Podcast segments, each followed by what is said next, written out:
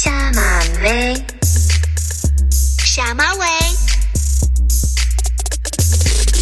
大家好，我是今天不说话就空虚，所以迫不及待的来录播客的小夏。嗨，大家，我是今天不在的马儿。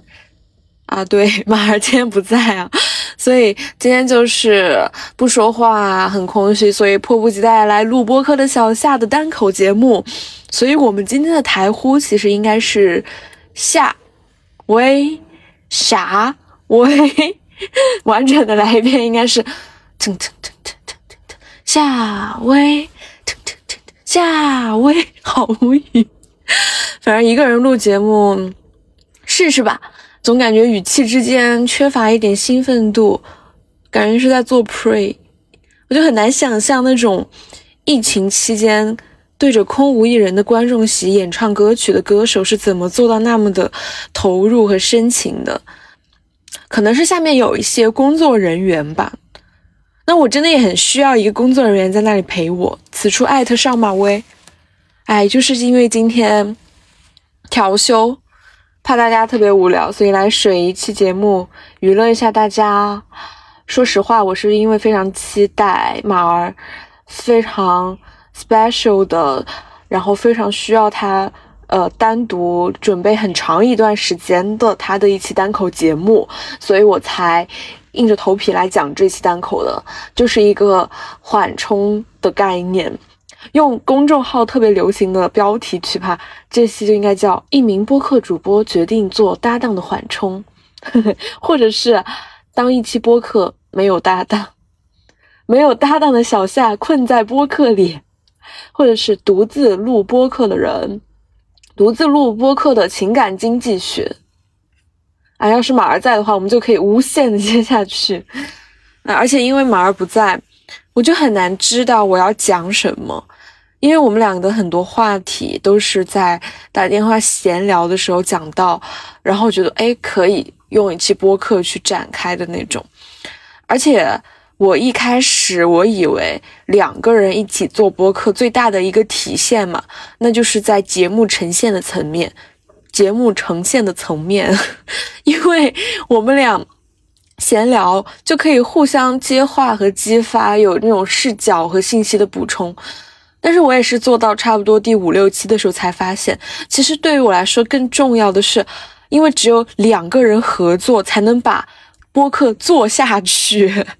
因为如果是一个人的话，我觉得按照我们俩的这种拖延和这种容易放弃的这种性格，肯定三天打鱼两天晒网的就没有办法正常的维续下去。我觉得我是一个非常适合在。合作和团队中工作的人，和别人一起做事情，我就很有干劲，而且会觉得很幸福。我和马儿每次也是会基于一个选题去开一个石墨的文档嘛，然后写提纲，就每次写着都会有一些新的东西进来，然后我们就会呃大概过一下这个提纲，填一些关键词和事件进去。我每次看到这个文档被写成了以后，我都觉得。啊，好有创作快感，至少就是很幸福、很满足，因为我知道我是没有办法独立完成这个东西的，所以我就觉得，如果有一天，就是我甚至在怀疑，有一天我需要独立去策划一个同等难度或者是同等的让我感到同等兴奋度的东西的时候，或者写作一个东西的时候，我该如何下手？它会是一个怎样的感觉？所以，我和马儿也在想，我们好像有点儿没有办法离开对方去做一件事了，就有想过要不要协同写作。因为我最近也在写小说嘛，然后独立写小说，我真的写的超级慢，注意力很难集中。我那时候写不下去的时候，就特别想给马儿打电话，想如果能一边打电话一边写就好了，这样他的气息和智慧都会注入我的这个文本里面。我就觉得非常的需要他的在场，这种感觉真是太奇妙、太奇怪了啊！我觉得，但我觉得这个对于我们可能有 ADHD 的人来说，也是一个解决办法，也是一个推动事情发展的方式嘛。因为互相之间，我们就会形成一个陪伴和合力，也有一种督促的感觉。这个就是我觉得我和朋友待在一起，我和很多朋友。交流和他们保持一个很友好的关系的一个嗯，很重要的一点就是我和朋友待在一起，我就总是觉得有一个上帝之眼，有一个神力在推动着我去靠近这个朋友，在推动着我，因为要珍惜这个朋友，所以就想让自己也做得好一点。所以我觉得朋友对我来说真的是太重要了。而且还有一个，就是在马儿身上，我觉得特别珍贵的一点，就是我从他身上总是能看到一种更好的可能。就比如说我有一个什么主意，他都会非常的鼓励和支持我，而且他会非常的花力气去调动自己，给出一个很本真的对于我提出这个想法的理解、包容和一个呃触动。然后我就觉得哇，我得到了一个呃来自我很喜欢的人发自内心的馈赠。我觉得做这个事情本身就让我充满了那个幸福感。也是在跟他聊天的过程中，我觉得做播客这段时间，我变化好大哦。这个变化大是我仅仅能够凭借我的记忆就能丈量出来的，我人发展的一个变化或者是一种进步。就是我在回想起我之前录某一期节目时和现在的区别，我就觉得哇，我真的变化很大。包括我最近在看《重启人生》嘛，我就发现他那个剧里面，他还是有一个底色，就是那种日本人的整个社会的紧绷，还有来自整个东亚环境共有的对绩效的追求。当我看到和意识到这些的时候，我就发现我好像也远离这些很久了诶。就我以前虽然也不是什么很卷的人，但多多少少还是会受到一点影响。然后我现在就竟然觉得我已经脱离了。这些东西对我的内在的一种，嗯，掌控了，就是我自己更有自己的掌控感了。我觉得好棒哦！当然，这种改变还有很多原因，但是马儿对我的影响就是非常重要的其中一个元素，因为我看到他身上有那种很浑然的、很勇敢的。东西，还有一种对自我的珍视，也是让我逐渐跳脱出这个框架的一个重要的启发。而且她身上就是有一种魔力，是让你觉得，哇，这个女生她怎么能够一点都不被外界打扰？她怎么能够有这么稳定的自我的节奏？所以就是带给我很大的启发，很大的力量。当然，除了马儿，这个过程中也有很多其他的朋友带给我很多很多东西。我真的觉得我是被朋友滋养大的人，还有，就刚刚说到重启人生嘛，我就哇，我没看每一集都哭，从第六集开始，尤其是那个第六集到末尾的时候，一直到大结局，我我每一集就基本上都在爆哭，就非常夸张的哭，有的时候就是抽泣不止的那种哭。第六集最后是女主开启她第三轮人生以后，她发奋读书，然后发现这样做的代价其实就是和两个最好的朋友疏远了。然后后面又因为同意那两个朋友同意让他跟他们一起交换贴纸，就是有一个亲密的对话，然后他就特别开心嘛。但是同时又因为这两个人对他还是很客气的，因为不肯像第一轮人生那样真正的拿他想要的贴纸过来，而是跟他客气说就只要这么一个小的就可以了。他那个主角就感到很难过嘛，我那里简直哭到不行了啊！我因为我太能理解这种。对朋友就是觉得朋友很重要的这种感受，包括女主和她朋友最后一轮人生，就是为了努力当上飞行员，而且是要去有职称的那种，来救下其他两个会因为嗯在第一轮人生中因为空难意外去世的女朋友们。这个设定我也完全懂，因为因为很多时候我也是这样，我就觉得我我就是愿意为我的朋友做一切的事情，因为他们都太好了，我觉得。没有理由不做，因为我的世界就是因为这些朋友才变得五彩斑斓的。那我没有这些朋友的话，我觉得就会黯然失色很多。我特别需要朋友，特别喜欢朋友，我也特别希望我自己是一个好朋友。但是和重启人生的设定特别不同的一点吧，我觉得我对朋友的理解是，我们之间就有一种互相看见的幸福感。这个可能跟很多人、很多朋朋友跟我表述的，他们在谈恋爱的时候会有一种感受，就是觉得有种发自内心的满足，好像就向外求的东西就会变少。其实我觉得我和朋友之间这种亲密关系，它也是的，而且它更加的能够让我免于焦虑感和免于受到规则的评判，因为我知道我的朋友都是在非常用心的对待我，不是在用任何的东西来定义我，就是觉得非常的。难得，然后又由于我觉得我的朋友就是最好的，无论是怎么样，他们都是最好的。我也坚定的相信着他们的好和他们对我的欣赏，就觉得那些社会评判规则都是屎啊！我在意的人觉得我好才是最重要的。这样的话，我们大家就是会真的会有一种，嗯，因为在一起，然后免于受到那些规则的束缚，一起保持着那个软绵绵的那种状态。而且我在看《重启人生》的时候，我还以为他这个剧最后的发展和他的那个主旨是会在他最后一轮人生的时候设定女主她就是会比较活在当下那种，就是投入到这段友情去享受此刻，然后去发掘那个互相看见的契机，而不是蛰伏很多年以后，然后才开始拥抱彼此那种感觉。但是目前的设置，我觉得也还是可以吧，也有发展到后面四个人还是成为了朋友，然后表达了那种朋友之间就是存在天然的互相吸引的和爱这个层面。嗯，讲到这里，我还要讲一下，就是我觉得我对重启人生有一个很不满的地方，就是为什么。一定要做人呢？就是我这是不理解的。还有就是他们要去，呃，就是回到自己的这一辈子，就是重启这一辈子以后，他们会去左右和干预一些事情的发生嘛？然后他们都很想告诉那个唱歌的男生，歌手梦是很不切实际的，因为他唱的真的很难听。但是他们又觉得还是不要告诉他吧，因为他后面会自过自己的人生，他会拥有一个孩子，他会很幸福。我觉得其他都 OK 了，但是这个为什么会想到那个拥有一个孩子这个点，就会觉得他不要去阻止他呢？其实我觉得也不一定吧。我觉得，哎，反正我对于这个做人和呃，就是要去生一个孩子这个点，我就不是很满意。其他的都觉得还挺好的。嗯，说回朋友，为什么对我来说很重要啊？因为我我觉得我人生中百分之八十的鼓励和认可。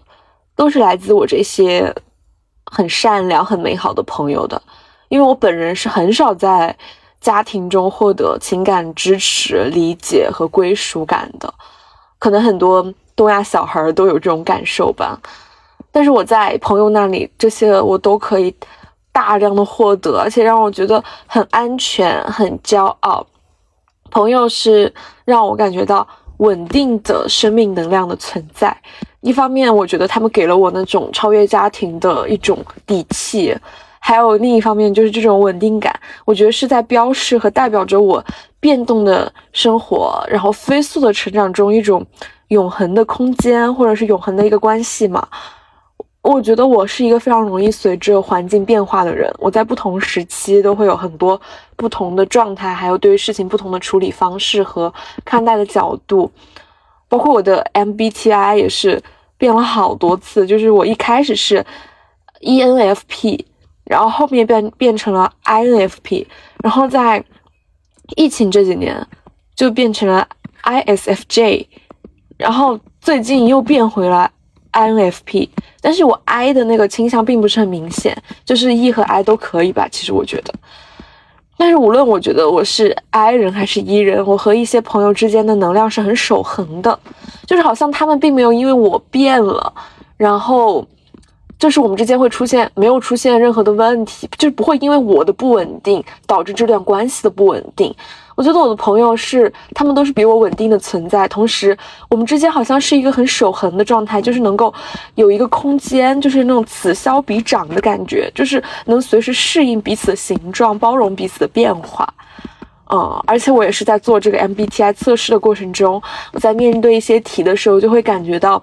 不同阶段的朋友对我的塑造很明显，因为我能感受到我对这个题选择出不一样的结果，是因为我在这半年遇到了某个朋友，或者是，呃，这一段时间因为某个朋友他生活中发生的事情，然后对我产生了触动，嗯，而且因为我觉得我的朋友都是非常有鲜明的特色的人，他们每个人都非常不同，呃，年龄呀、性格、爱好、认识的方式也很不同。他们的不同也嗯，让我就是在我看向外界的时候，他们就很像不同的散点、不同的星星，或者是他们的这种嗯特色，就像编织成了一张稳定的网，在承托起我的那种感觉，就觉得很棒。可能大家多多少少都会有一点同感吧，因为我之前。有翻到豆瓣的那个剧评啊剧榜上面，就是有排名前几的，很多都是友情向的剧，比如说《请回答一九八八》《老友记》啊，还有《武林外传》啊，都是那种非常经典、非常好看、非常温情的作品。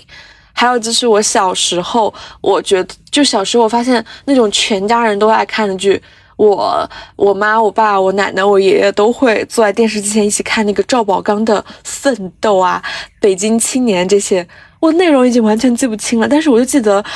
他大概就是一群人，他们是朋友，然后一起玩、一起住，然后一起经历很多事情。嗯，我小时候我也就因为看这些吧，然后还有就是，呃，可能小时候是那个独生子女的状态，就后弟弟是后来才有的嘛。哎，当然我和我弟之间也没有什么友情吧，这种很少，因为年龄相差太多了。但就是小时候是独生子女的状态，就一直都很想和朋友住在一起。还有包括很多的像《破产姐妹》啊，嗯，《我的天才女友》《欲望都市》，好像都是有很强大的，就是很多的笔墨是在写友情的。还有就是我小时候看《步步惊心》的时候。我真的对于那些里面的谈恋爱的东西没有什么兴趣，对那些，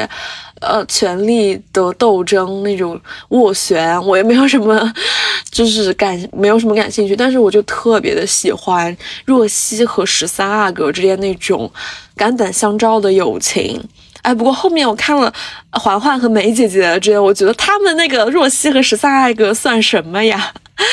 环环和梅姐姐才是最好磕的。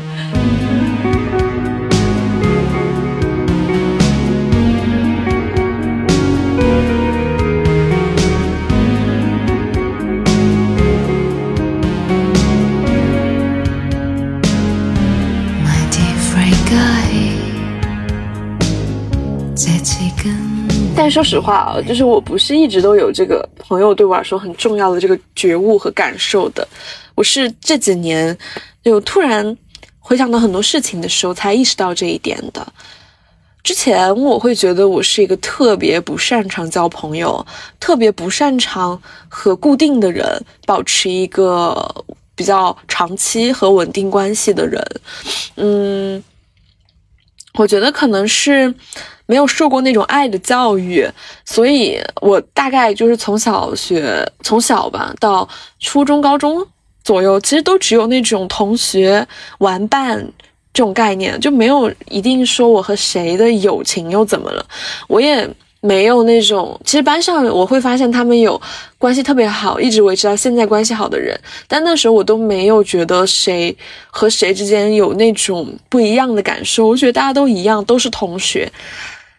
但除了就是后来也会面对，也会认识一些那种，啊，一上来就觉得哦不行了，我真的好喜欢他，我和他真的会成为很好的朋友的那种。就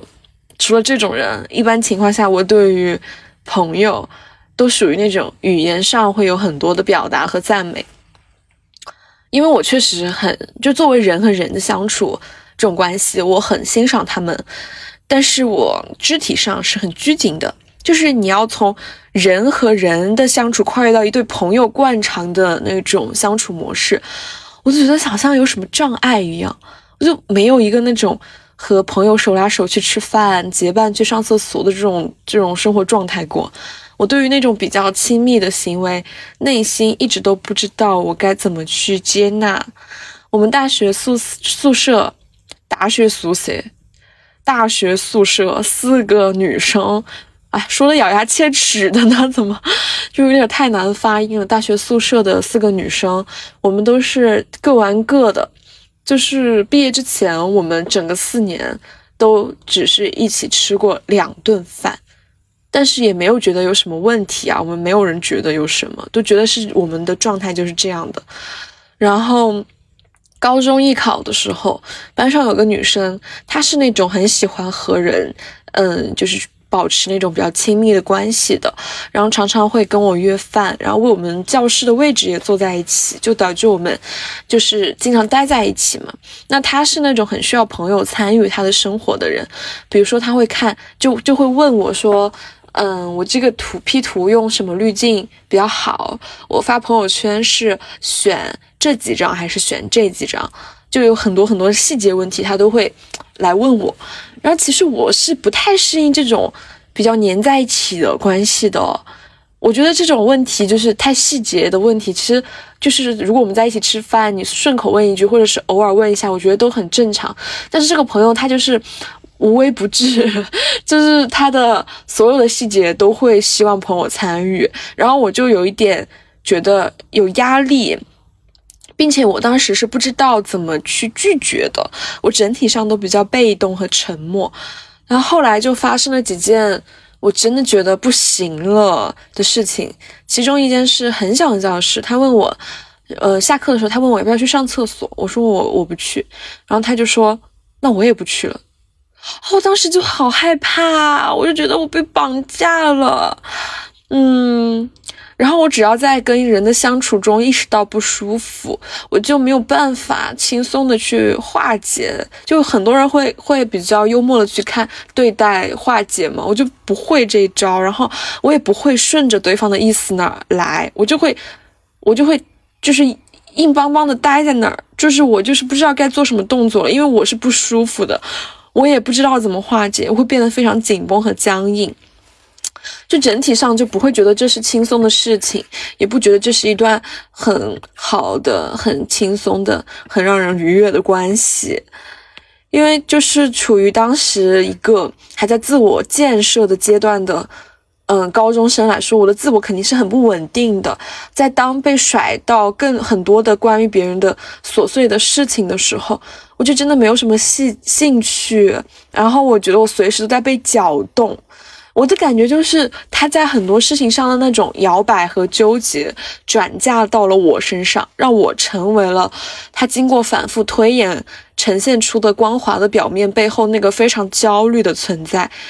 所以我在这个关系中就非常的怀疑自己，也不信任对方。然后后面我们也没有怎么联系。然后在艺考之前，我很多的关系，就是我的友情，让我适应的一种，让我觉得舒适的一种，其实是网友之间的关系，就没有线下见面这种。就那时候追星嘛，我也在追星那些节目里面讲过，我因为追星认识了很多饭圈的，呃朋友，然后就让我觉得他们的人生。嗯，跟我日常中见过的这些同学朋友不太一样。一个是因为他们确实年龄都处于不同的人生阶段，还有一些就是在网上，其实追星我看到的是他对一个事情具体观点的表达，一种情感的表达，就没有那么多琐碎的东西，就一下子让我看到了更整体性的一些人生样本。嗯，而且我是比较相信。嗯，我们会靠一个类似于像现在去加入一些社群嘛，就是靠一个理念，出于自己的一些认同感走到一起的人，然后他我会觉得这是一个，呃，比较，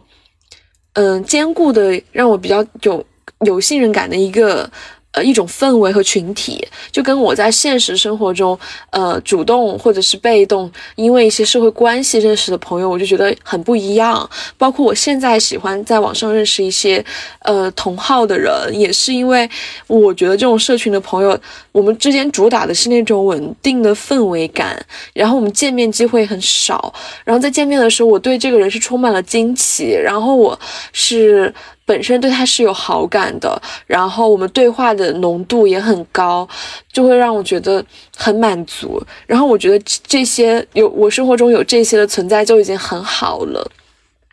就不会奢求那种深入到日常的陪伴中更多吧。就我那时候就是在艺考之前，我一直习惯是这样的关系。那比较不一样的就是在艺考的时候，我又经历了一次整个人生的重塑。那个时候我和马儿报的专业是差不多的，我们就会去北京艺考的时候，就会那段时间差不多有。二十多天的时间会一起学习、一起吃饭什么的。那时候我就发现，哎呀，我不是不喜欢和别人整天待在一起啊，我是很挑人而已。因为我真的超喜欢马儿，我很欣赏他，而且我相信，就是只要和他相处过的人都知道，他是一个非常会把关系定在一个很舒适的距离和基调上的人。就我们比较合得来，而且我觉得他是那种感情藏得好深，但他又会很用心的，嗯，看待你。然后你知道他内心也会有一个情感的锚点，是把他和你自己联系在一起的。就是他有的时候也会表现对你的喜欢，也会表现得很鲜明。所以你其实知道，你们虽然看上去是平平淡淡的。然后也没有说有什么亲密的举动，但是你就知道你对他说是很重要的，嗯，而且就是我就会想发自内心的对他好，就想一辈子都要跟他做朋友。我觉得这就是爱吧，嗯，当时就觉得太好了，到现在我也觉得很好很好。然后整个当时的艺考班，我们大概是二三十个人吧，二十多个人，就第一次让我。感受到了那种集体的归属感，因为每一个人都是那么的有闪闪发光的才华。嗯，其实我去艺考的原因很简单，因为我的成绩实在是一般，然后我上一本大学可能就需要一个艺考分数的加持。嗯，但是我当时我编导班上，嗯，我觉得最特别的。的一群人，就我以前从来没有见过的人，我会觉得他们在我出现在我的世界里面，我会觉得他们拓宽了我的那一群人。他们其实都是为了考上一个艺术类的院校，或者是仅仅是有书读来的。我当时其实一去的时候，我心中有那种隐隐作祟的游戏规则，我就会觉得说我是比他们更有能力的人，但是。相处了一段时间，我会发现，我从外表到大脑到我的生活经验，都实在过于单调、乏味和无聊了。因为他们真的是特别有魅力、特别热爱生活、特别充满了创造力的人啊。然后我当时我还记得我在进这个班的时候，我的报名表上面填的那些问题全部写满了宏大叙事和主流价值，然后问我的那种类似于说你最喜欢的一句话和你觉得你最对你来说最重要的一句话是什么？我写的是我要努力让我的才华配上野心。我真的觉得这真的是这是一个什么东亚小孩，就是这种感觉，就是。这群朋友，他们就是都是特别不一样的，他们说的话都是我从来没有听过的。然后他们真的能够细数一些视觉艺术家，然后每个人都有自己热爱的艺术门类，有自己除了九年义务教育和应试教育这种东西之外特别感兴趣的专业领域。我真的觉得哇，这是为什么呢？为什么我过得这么的无聊呢？然后我就开始认真观察他们每一个人。同时那个时候，我们的上课形式是非常的沉浸式的，就所谓集训嘛，就是每天待在一起。呃，上午看电影，下午写故事，然后也会做，呃，创意策划，然后写一些评论。那首先接触到艺术体系，然后看艺术电影和独立纪录片，就本身就是让我在不断刷新对世界的认知了。那看完了之后，我们上课是会呃写作，写完之后就会上去念自己写的，然后还会让同学来评。我那个时候就会突然间。也不是突然间，就是真的是被刷新了。我就意识到一个非常简单朴素的道理，就是一个人有没有文化、有没有才华这件事情，和他成绩好坏、能不能考上大学、守不守规矩，真的没有一点关系。同时，嗯，就是按照马儿的话来说，因为我们当时是处于一个急速成长的阶段，一个完全在重新捏合自己的一个过程。那我们班上每一个人其实都是我们自己重塑自我的一个坐标系。我们那个时候听着对方念自己的故事，通过他们的故事了解了他们的人，然后又看他们是如何能够敏锐的发掘当下的一些问题，谈论我们不可能在应试教育体系中谈论的那些问题的时候。就觉得嗯，我爱我就是我看到了这个人的变化和成长轨迹，我也看到了他内在那种力量，他想要冲破的东西。我们就好像住在对方的身体里一样。又由于我们每个人都是从天南海北的地方来的，我们的口音、我们的习惯都不一样，所以就是导致我们因为住在对方的身体里，看到不一样的东西之后，我们每个人的理解力也被完全颠覆和扩大了。那个时候就对我的主流身份形成了一次巨大的冲击，然后以前的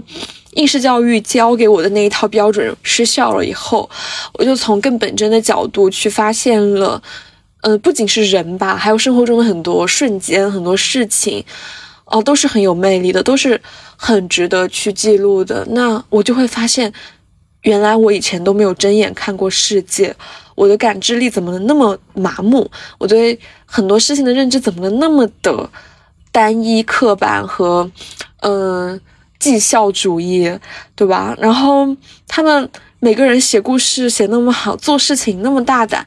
在一个高三这样的一个。中国小孩都觉得特别压抑的时候，他们过得那么的悠闲，不在意前途，嗯，然后随意的去做一些自己想做的事情，有那么丰富的呃一个生活经验，我觉得哇，太棒了，因为那时候他们。朋友们还有就是从高中就在外面卖东西的，开淘宝店的，还有一些就是因为家里面是开茶楼啊这些，所以从小就见过非常多的呃市井生活的那种朋友。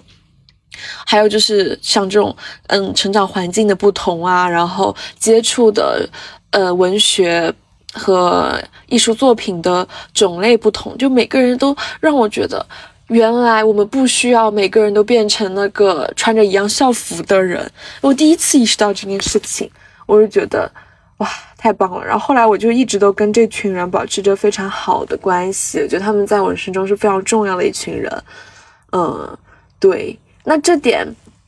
我是怎么意识到，就是他们打破了我的呢？因为其实我已经打破这个偏见很久了，我就就会你会打破很久之后，就其实意识不到你是被他们改变的嘛。然后前段是因为前段时间我妈爸在家里面聊天的时候就提起我这群艺考朋友，他们的说法是，这都是他在外面补课认识的朋友。然后我妈最后还加了一句评价，就是这群朋友真是啥人都有。就是我突然意识到，就在他们的观念中，他们会觉得我的朋友。质量参差不齐，包括我妈也会经常跟我说，我应该多和最近那个考上交大的朋友重新 保持联系，我应该多和北大的谁谁谁多多吃饭啊什么的，我就会明白这一点。但是我真的都好爱我这群朋友，我在他们身上看到了好多好多，我就是很想告诉我妈，就是你难以想象他们给了我多少东西，我从他们身上获得了。呃，多少的力量，就让我觉得我自己像一个万花筒一样，我就看到了好多不一样的精彩的东西哦。哎，说到这里，我会觉得我跟他们的对，就是我跟我妈爸对于朋友的理解不一样，是很在很多层面的。就比如说，我是不介意在朋友的面前展现自己的弱点和糟糕的一面的，但是可能他们就比较老派嘛，就会觉得他们朋友们都是外人。但是其实我发现，在我身上，还有包括我发现，在很多很多朋友，就我们这一代人身上，这个关系好像是导致的，就是我们觉得朋友是更亲的，家里人反而我们不会什么都去说，对吧？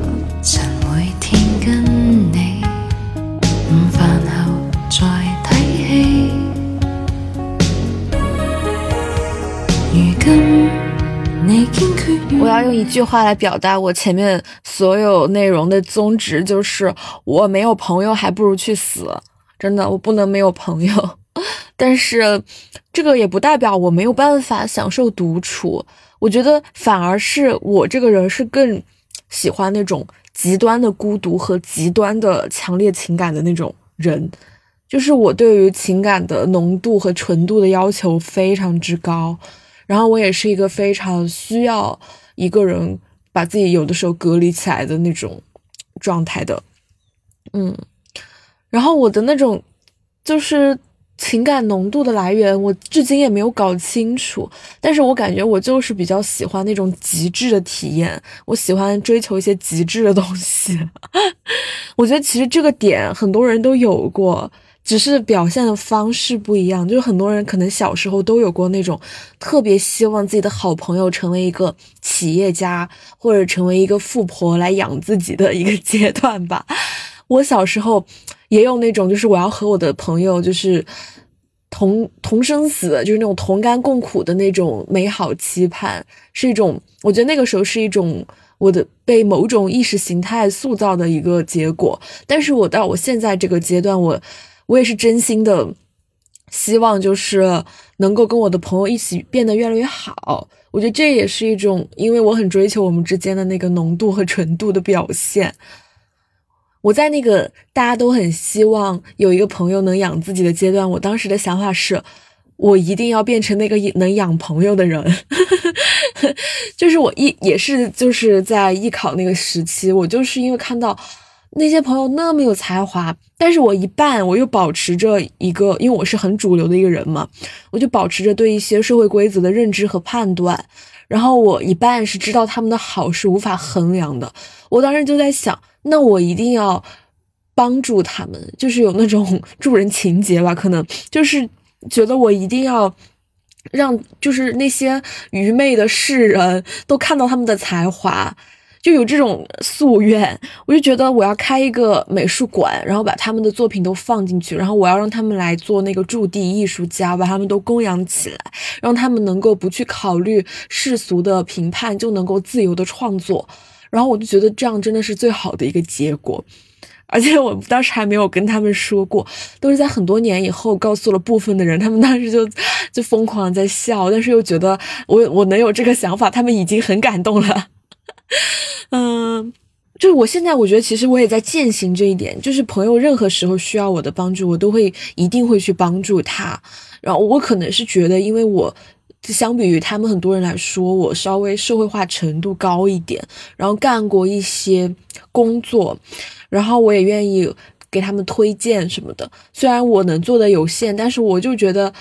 哇，我的朋友一定要就是越来越好，就是因为他们太值得了，就有这种感觉。因为朋友的才华一直都滋养着我，我觉得能变成，就是我能够找到不断变好的动力，我能够变成现在这样，我自己还觉得有很多优点，我自己很满意的样子，都是因为有这些朋友啊。哎，我就觉得。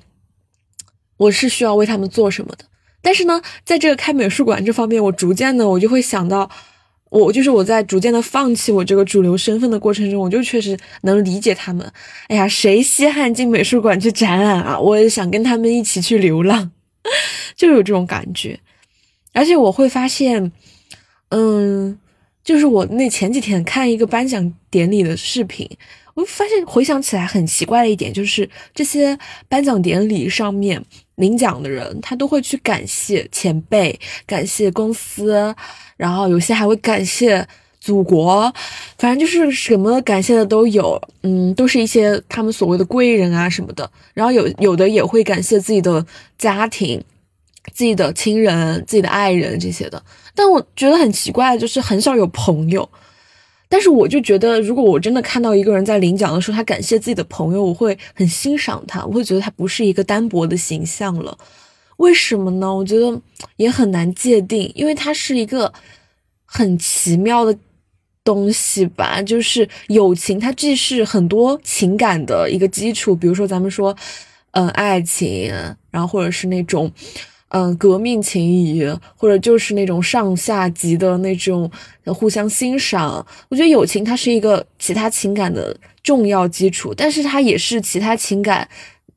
不能达到的一个状态，就是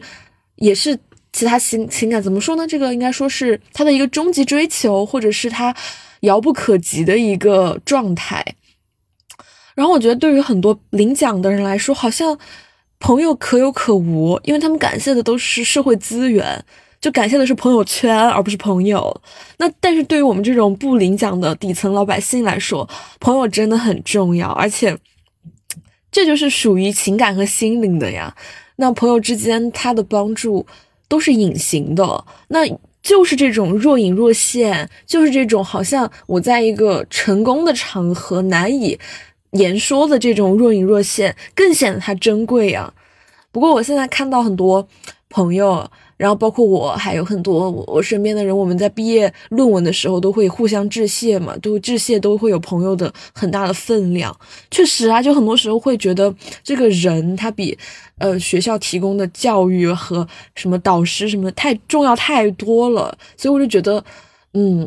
朋友是很重要的，而且在这个毕业论文的范畴，就是我们个人在做一个自己东西的范畴，我们是能够知道朋友是很重要的。但为什么那些领奖人为什么就不感谢朋友呢？嗯，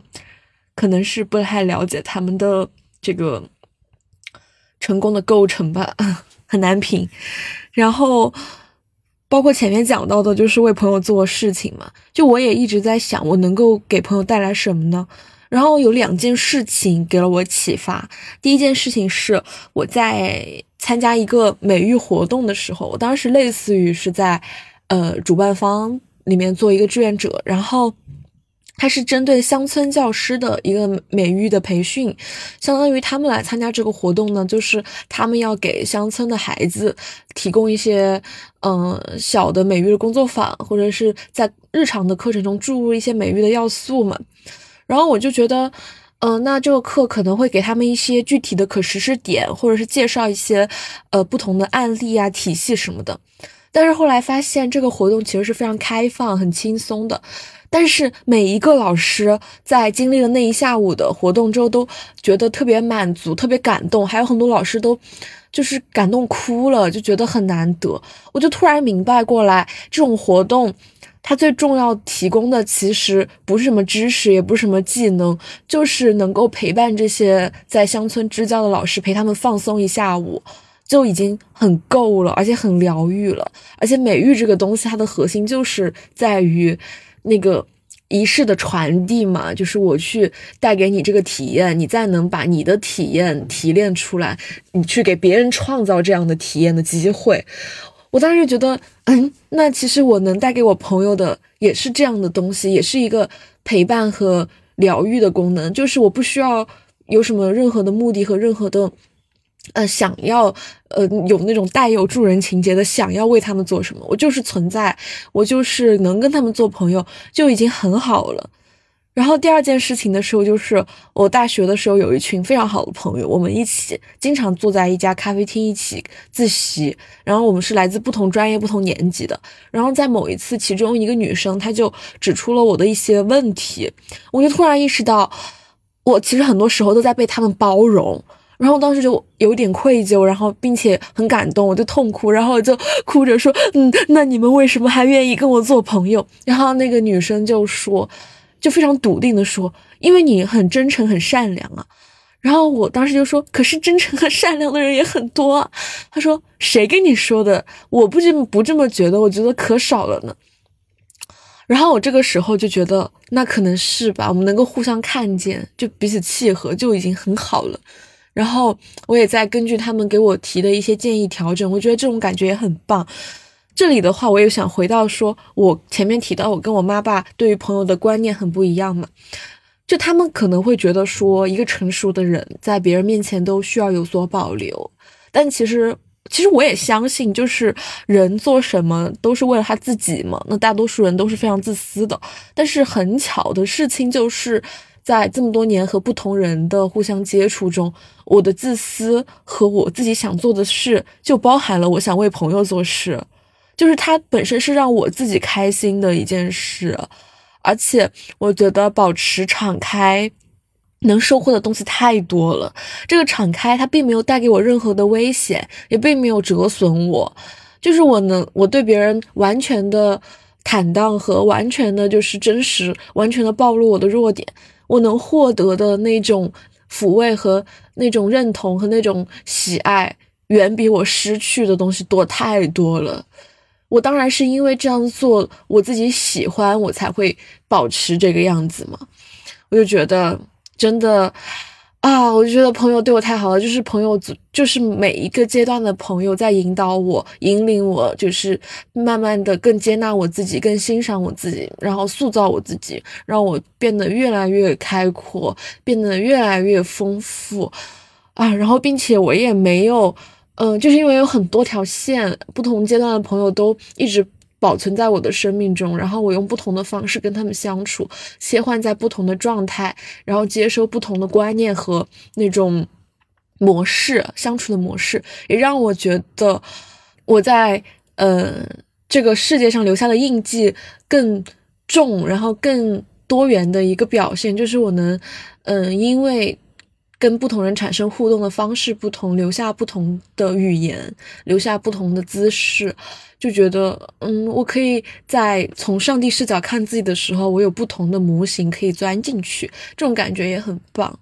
而且，就是我逐渐的把朋友对我很重要，我也对朋友很重要，当成一个我自己的人设嘛。就是一个不断有心理暗示的这样的一个存在的时候，我就真的真的真的觉得，我就是回想我近半年来所有的收获、所有的成长、所有的开心、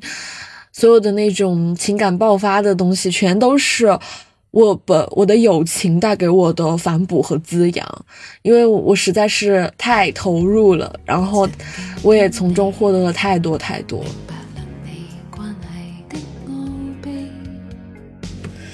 哎呀，今天真的讲了很多很多我对朋友的感受，反正就是我真的离开朋友我就不能活啦，